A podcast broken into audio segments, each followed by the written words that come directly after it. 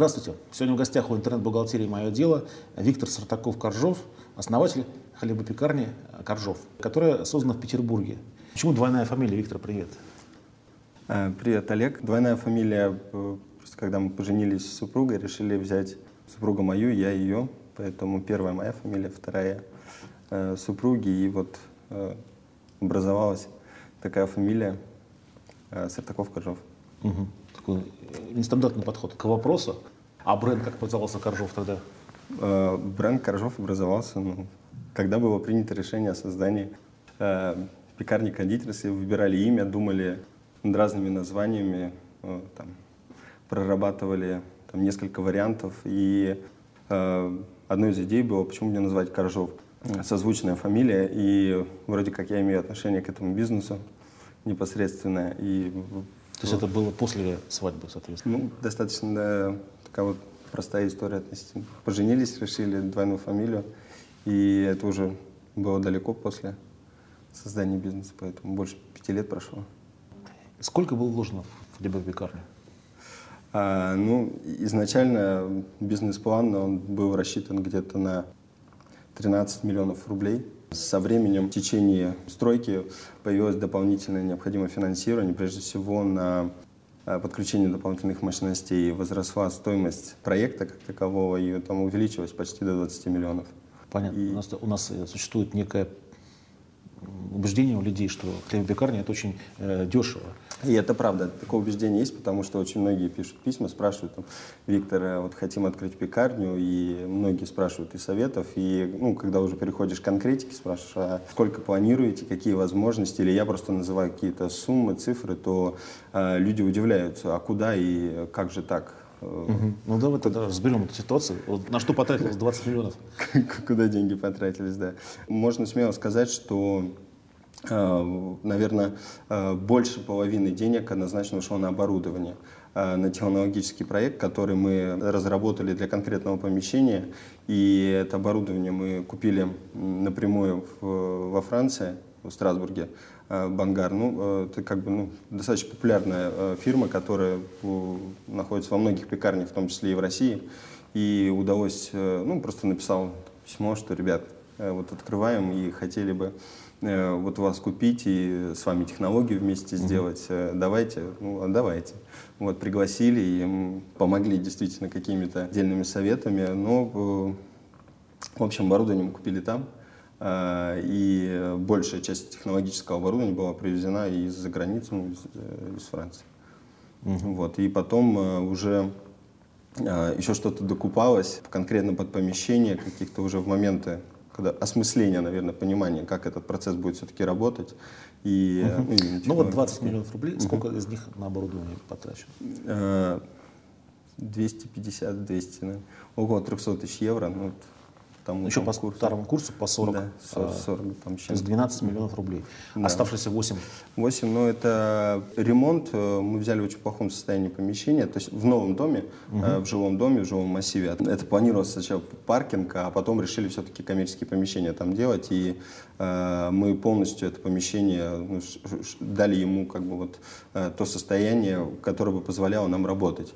И Какой, э, Метраж 200 метров. 200 метров. Да. Большая часть, там 130 занимает производство, и там часть оставшаяся это э, какие-то небольшие помещения, там туалет для гостей и э, кафе, зона кафе. Угу. Ну, где-то около 60-70 квадратных метров ну, плюс-минус. Вот, ну, э, ну что, ремонт вроде можно как бы разными способами дешевле сделать. Ну, мы там на пол брали клинкерную плитку, немецкую такую уличную плитку. Она достаточно такая неубиваемая и мощная, и у нас одной плиткой выложены все 200 метров, которые нам такое единение. Просто как бы, ну, это все через концепцию опять прослеживается. У нас окна везде стоят открытые, цеха открыты. То есть видно, вот эта открытость, она тоже стоит денег. То есть, чтобы показать, как мы производим э, кондитерские изделия, как мы производим хлеб. Э, ну, то есть Угу. Последний вопрос по поводу оборудования. Сколько оно позволяет производить? Ну, оно позволяет где-то полторы тонны в день, до 20 часов. Может И вопрос, который созрел у большинства наших зрителей уже. Угу. Откуда взялись эти 20 миллионов? Этот проект, э, прежде всего, ну, такой очень, э, наверное, рискованный, может показаться, что такие большие деньги в пекарню.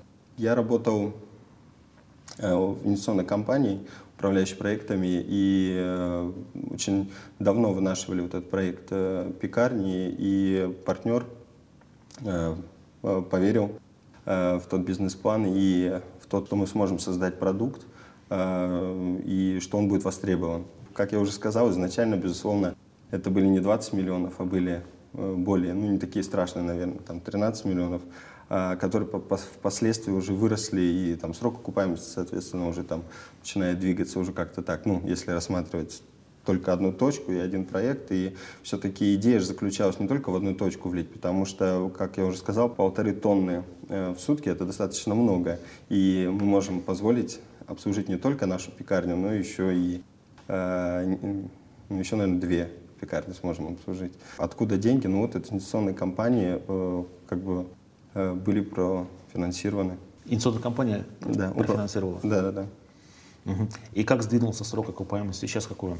Ну, планировался где-то у нас там три с половиной года, сейчас он э, чуть больше пяти лет. Угу.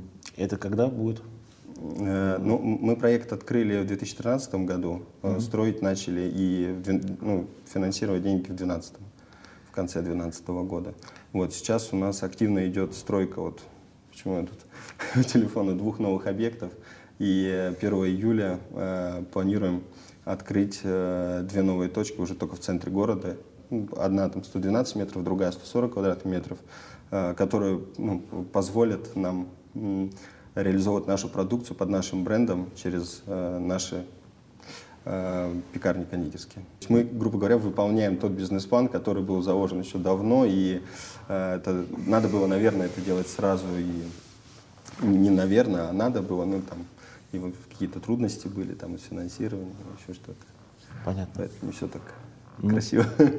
А насколько сейчас бренд Коржов известен в Петербурге? Я просто э, в Питере бываю редко, да. поэтому не могу так ну, визуально ну, ну, ну, знаете, как известно, на академическое, ну, на, вот где мы открыты, основная идея, это когда мы открывали пекарню, вот заключалась в чем, что мы хотим создать пекарню кондитерскую, не просто пекарню, а с натуральным продуктом, с чистым продуктом, рядом с домом. У нас большие живые массивы, и мы бы хотели тем самым, ну, э, правда, повысить вот качество жизни людей, которые угу. э, находятся все, э, ну, там, в конкретном северном районе. Выбрали его, он достаточно густонаселенный, и жилой массив, ну, там рядом с нами, там вокруг вот э, мы исследовали, там около 10-12 тысяч э, людей живет, да, то есть э, большое количество людей. Это правда по, по, ну, внушает как бы вот какой-то оптимизм в том, что ну наверняка там кому-то наш продукт будет интересен. Когда мы это запустили, э, наверное, полгода там нам заходили, там какая-то была динамика, но не такая, которая есть сейчас, когда мы намного активнее стали общаться с, э, с нашими соседями, когда мы намного активнее стали э, продвигать себя, опять же, на районе. На районе я могу сказать, что о нас, наверное, э, знают. Ну, там, и в интернете, там, особенно после там, поста Ники Белоцерковской, о нас там вообще, ну, так, кто-то там услышал и поприезжали даже с центра города, поэтому, ну, кто-то знает. И, безусловно, что э, позволило узнаваемость бренда. То же самое преусловутое сарафанное радио, когда вот людям э, мы приносили в офисы и сейчас приносим попробовать нашу продукцию, просто вот э, приносим пакету там э, людей в офисе как-то хорошее, так уже заведомое впечатление, когда попробуют, то и начинается вот этот вот ослышали, а были. Угу. И сколько сейчас производится? Э, ну, сейчас мы еще не вышли на полную мощность. Так как я сказал, что у нас пока одна пекарня кондитерская, мы, но при этом мы поставляем э, магазины, B2B есть такое направление, которое там, наверное, от общего числа там где-то сейчас процентов, ну, наверное, 30, там, 35 процентов угу. от выручки. Это B2B направление, это магазины, куда и если в цифрах, ну, наверное, где-то мы э, половину от полторы тонны завет, ну, выполняем сейчас. То есть мы еще не загрузились где-то на 700 Ну, стратегия все-таки заключается в том, чтобы лока, локальные или все-таки э, работать с магазинами, потому что для этого локальные точки не нужны особенно, правильно? Ну, с магазинами сложнее работать, и э, э, нам очень э, нравится работать с конечным э, потребителем. Э, мы понимаем, и несмотря на дождь, снег там, или еще что-то, они всегда будут к тебе приходить. А магазины ну, достаточно, если вдруг там представить, ну, заключим с кем-нибудь контракт хорошей большой фирмой, там, вот, э, начнем продавать, они в какой-то момент там я не знаю, закрылись или перешли на других покупателей хлеба, то ну, достаточно нестабильны все-таки вот B2B вот эти продажи. И, э, но не скажу, что не востребованы. То есть э, интерес э, проявляется. Ну и как вы понимаете, что магазин-то мы продаем не по цене розничной, а со скидками, поэтому не настолько это как бы интересно, наверное, с точки зрения экономики. Очень тут логистика включается, включается очень много таких э, факторов, которые э, не всегда в конце месяца ты так считаешь, смотришь, думаешь, что ну, может это не, совсем выгодно. Хотя в какой-то момент, наверное, это очень помогает. Виктор, а какие были самые большие сложности при запуске? Кроме того, что бюджет проекта вырос. Ну, наверное, с электричеством, если вот так конкретно говорить, что большие мощности нужны были, и это действительно э, затормозило нас, э, ну, так вот, если в цифрах говорить, там, было 20 киловатт, а нам надо было там 100. И там, условно говоря, там, нам пообещали, что мы достаточно быстро сможем получить дополнительные мощности, а когда копнули и столкнулись с конкретной э, проблемой, выяснилось, что там магазин Окей большой, который там жилые массивы, они все скушали, и ты уже в него делай, никому на тебя не делай, как бы там все, все точки подключения реконструкции. Ну, э, это, ну, это под риск вообще весь проект ставит. Если у тебя нет мощности, ну и что ты, а ты уже там ремонт почти закончил, как бы, ну вот что ты будешь делать. Вот. Э, ну, сложность, безусловно, это ингредиенты. Э, это уже ну, следующий этап развития. То есть, когда ты открываешь, ну, были рецепты, были идеи, как их реализовывать. И э, ингредиенты, они, это уже как бы такая, это не только моя проблема, это всех, наверное, кто сталкивается с, в ресторанах или еще что-то. Но, тем mm-hmm. не менее, также вот, ну, как бы, как первое ну, сказал. Мука же основной ингредиент. Ну, мука, и не а, только мука, а, вода. А в чем сложность муки? муки? Потому что нестабильного качества или что? Ну да, вы все, все правильно сказали, нестабильного качества. То есть э, мы искали муку, которая бы нас э, могла устроить. Ну, там, если ты выпечки делаешь там, каждый день, ты же видишь это качество, uh-huh. и каждый день с этим сталкиваешься.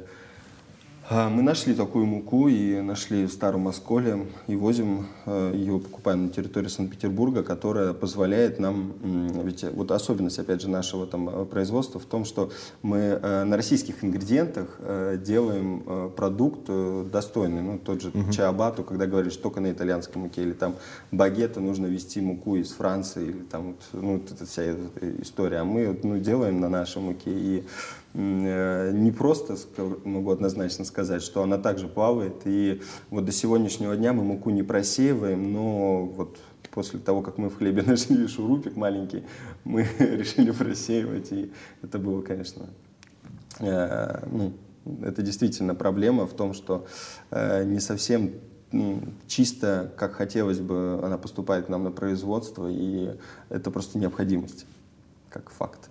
Э, ну, там, контролировать даже вот э, то, что, наверное, где-то там в Европе не станут этого делать.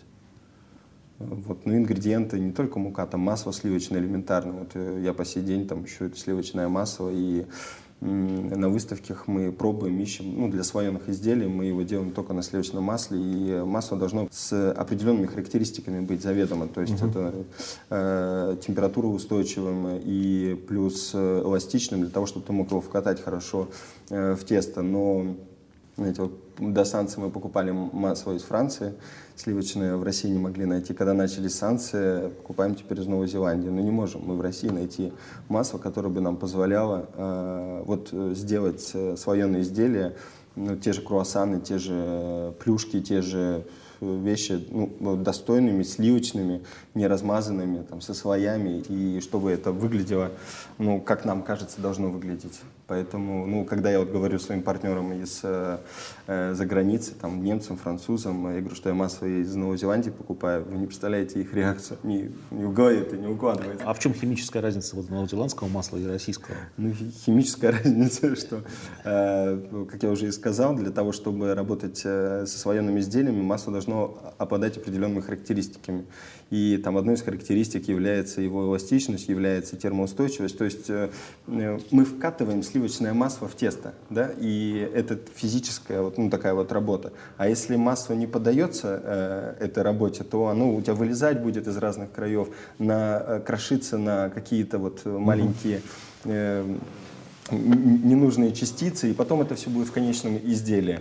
А из глубокой заморозки Новой Зеландии, то, что приходит, ну, пока это получается, ну, это получается делать.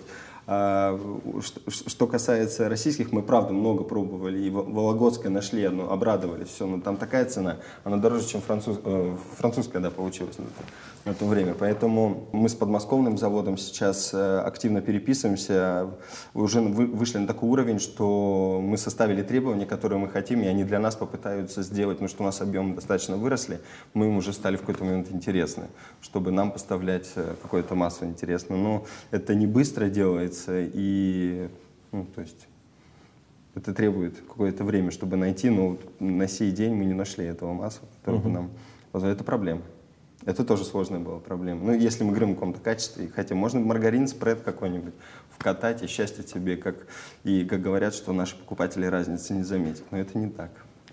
Виктор, сколько стоит минимальная самая пекарня, если у нас есть предприниматель, у которого нет инвесторов? Угу. Вот, э, сколько ему надо вложить, чтобы какой-то вот минимальный объем Слушайте, ну я вообще слышал, что в Купчино мужчина дома печет хлеб и продает его на какой-то остановке. Я так понимаю, что уважение там вообще минимальное.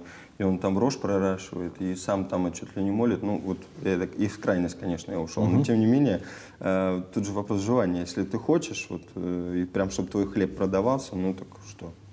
Можно и дом попробовать. А если нету там инвестора или еще что-то, ну так кто говорил, что на какие-то большие деньги невозможно сделать? Просто, наверное, объемы будут другие. Можно купить бэушное оборудование. Можно, э, безусловно, есть сейчас э, те же, ну, как я вот сейчас сходу там придумаю, есть вот те же печи для пиццы, которые они, ну, у них назначение другое, но все равно из вовчица можно сделать там хлеб, и, ну, это опять же уйти в какой-то монопродукт, в моноисторию, там, ну, тоже там фокаччо или чиабатто, и на высокой температуре печь, там, ну, можно что-то придумать. А ведь по большому счету, что нам нужно? Нам нужно с вами замесить хлеб, то есть нужен тестомес. А, нам, ну, э, нам нужно э, этот э, хлеб, э, расстойку сделать, да, но если нет денег на расстойку, можем там, я не знаю, в тележке на тележку положил, там пленкой закрыл, как-то обмотал. Или просто как дома, там рецепты пишут домашние, поставить теплое место там, да, там, ну, э, безусловно, это все так легко на словах, но со временем можно найти способ, как и расстоять без специальных расстоек. И нам нужно с вами его отпечь, этот хлеб. Ну, формы для хлеба, все. Ну, отпечь хлеб я уже сказал там вначале, что можно отпечь его там и в какой-то печи. То есть тут же вопрос, как бы, ну, хочется, вот сразу вот э, мы все картинки видим, что э, ведь э, наша сумма затрат э, на проект, она сравнима с нормальным, э, такая же будет стоить и в Европе, в Париже, там, я не знаю, в Германии. Абсолютно те же деньги будут э, чтобы открыть э, этот бизнес и ну, на каком-то уровне, с каким-то объемом абсолютно те же деньги. Просто я Чудесно. думаю, сейчас у нас э, зрители немножко испугаются такой цифры, подумают, как мы это все отобьем потом, если мы столько выложим денег. Изначально проект рассчитывался не на одну пекарню, и это, наверное, ну, здорово, что поверили в какой-то момент нам, да, вот что вот этот такой проект э, осуществить. И как мы сейчас строим вот э, две новых, которые на самом-то деле и покажут вот как э, наша бизнес-модель там будет. А где они находятся? Э, в центре Петербурга одна метро Чкаловская, прямо напротив, и другая э, улица Восстания, тоже центральная. Там же, mm насколько я знаю, на улице Восстания, в общем-то, не так много жилых э, вот, вот в том, домов. Вот, да, э, да вы правы, жилых не так много, но там очень много работают постоянно. Так. Очень много школ и очень много людей, которые мы вот э, считали трафик, смотрели, кто ходит, ну, качество этих людей. Мы, правда, э, считали, и э, это место одно из, которое позволяет нам нашу концепцию сохранить, что э, все-таки постоянные гости. Это здорово, когда большая часть э, гостей это постоянно. И э, ну, показывает практика на науке, вот то, что наша пекарня у нас действительно процентов 80-90 это наши постоянные гости. Какие советы можно дать э, ребятам, которые хотят открыть пекарню? Совет один, чтобы делали натуральный продукт, натуральный хлеб. Для того, чтобы, э, если они хотят э, сделать э, пекарню, то с этой мыслью приходить к этому бизнесу. А, потому что уж хватит, наверное, всякого другого. Я советую, наверное, всегда так попробовать каждый день попечь хлеб, ну, в 5 утра вставать, там, ну или даже, наверное, пораньше можно там в три замеса делать, и каждый день по, одному, по одной буханочке. А на следующий месяц там может быть уже там по четыре буханочки еще месяц. А если у человека желание еще останется, можно и попробовать бизнесом заняться, потому что все-таки это реально каждодневная работа. Работа с тестом, она Э, ну, если мы говорим о маленьком бизнесе, однозначно человек должен и сам печь, и сам там реализовывать, я не знаю, это будет подруга делать, либо там семья, и э, в любом случае это каждодневная работа. И как показывает э, опыт, это, ну, рано вставать нужно, любить это делать. А, а как сейчас э, вообще в Питере э, с потребительским спросом? Чувствуется, что у людей стало меньше денег или нет? По нашей пекарне я так не скажу точно, что меньше. Э, денег стало. А, могу сказать, что вот когда начались э, в конце прошлого года какие-то вот такие движения относительно санкций, вот э, цены начали скакать, курсы, мы решили цены не поднимать и очень долго держали, да и сейчас мы подняли цены всего на несколько позиций, и люди, могу вам однозначно сказать, что процентов, наверное, там 90 сказали, давно надо было это сделать. Что там с момента открытия пекарни с 2013 года мы вообще не поднимали цены, и там только их э, проиндексировали, вот когда там, ну, уже поняли, что и масло там что-то подорожало. Просто вот если смотреть закупочные цены, ну, на продукты у нас по факту они не сильно подорожали. То есть, ну, а мы-то что будем поднимать цены? То есть, вот с какого там, ну, безусловно, можно на этом сыграть или еще что-то, но пока продукты это как бы вот как вы знаете, в любом там ресторане самое, ну, мы смотрим постоянно на себестоимость, и нам нужно ее Э, ну, как бы это фокус на этом идет. И мы, за что мы покупаем, какой процент угу. от выручки. А, хорошо, Виктор, а как, какой ценовой уровень? Я знаю, что вот в Азбуке вкуса есть багеты очень вкусные по 100 рублей. Угу. А в пекарне Коржов угу. какой ценовой уровень? Ну, у нас багеты по 50 рублей. Угу. Я не пробовал, к сожалению, в Азбуке вкуса багет. А, ничего не могу сказать. Но у нас э, гости говорят тоже вкусно. Угу. И э, ну, ценовой ваш, уровень... В Ашане, например, багет стоит 12 рублей. Да, вот да, такой да. здоровый. Да, да, да. Э, Ваки тоже. И меня все, все время удивляет, а как, почему такая большая разница? В 10 вот раз. У нас гости тоже приходят, говорят, ну вот родные, говорят, а почему мы должны покупать ваш багет за 50, если он в Аке, он за 10 рублей? Ну mm-hmm. вот что ты тут скажешь? А я, что, я этот багет делаю 8 часов, я не знаю. Отдельно ставлю там закваску для него, да, пшеничную, да, отдельно э, все, все ручным трудом э, формуем, режем. Ну, безусловно, здесь ручной труд, но это ремесленное производство и вкус, я уж не говорю там про мякиш, дырки, э, которые должны быть э, в багете, да, вот это хруст, это все то, что нам кажется, багет должен быть таким. Все остальное, ну, это как бы, э, это другой продукт. И ценовая категория у нас есть хлеб э, каравай бездрожжевой, так называемый. Он стоит 120 рублей. Это самый дорогой хлеб, который у нас есть. И знаете, в чем самое интересное? Это самый популярный хлеб. Это самый популярный хлеб у нас. И люди, может быть, ну, это сейчас такой вот как бы поверье, что бездрожжевой хлеб надо есть, там чего-то как, э, вроде полезно, но это может так, может нет, но мы думаем, что нет. Э, но хлеб удачный получился, и там на нашей закваске мы его делаем, поэтому ценовая категория, если мы про хлеб говорим, то от э, 40 рублей до 120, если про кондитерские, то торты у нас доходят до там, 1100 рублей, до 1000, полторы тысячи максимум, но это и то там э, праздники определенные, когда мы делаем. А так в среднем торты стоят около 1000 рублей. Эклеры где-то, пирожные все там от 80 до 150. Мне кажется, что ценовая категория у нас, э, мне, мне хочется так думать, что у нас качество превышает э, угу. цену, которую люди за нее платят. Вопросы от наших зрителей и слушателей. А, Евгений Ахунов спрашивает, пекарня закупает оборудование за рубежом, а что, в России вообще нет достойных аналогов? Достойных аналогов. Достойных нет, аналоги есть. Э, но я говорю сейчас про пекарни кондитерские, которые не промышленного производства, потому что ну, вот из последней выставки, которая была Modern Bakery в Москве, было представлено российское оборудование. Название не скажу, но это все оборудование, оно больше настроено на хлебозаводы. И для того, чтобы выбрать для себя какой-то там тестомес или печь, или конвекционную печь, то мы не находим э, то, что нам нужно с теми параметрами, которые мы ищем среди отечественных производителей. Человек с ником Улсимбир спрашивает, какая была любимая, лучшая и изменившая книга? Наверное. Илья Михайлов спрашивает, как Виктор проводит свободное время? С друзьями и семьей, с женой, с ребенком, с собакой. Люблю гулять. Понятно. И наш последний вопрос, обычный. А, вообще Россия насколько пригодна для бизнеса? На сто процентов. Пригодна. Поподробней? Ну, мне кажется, Россия – это одно из лучших мест для ведения бизнеса. У нас куча возможностей. И это правда. Ну, я говорю, опять же, про свою даже область. Э, конкуренция не такая высокая. Да, там трудности с ингредиентами, но они решаемы.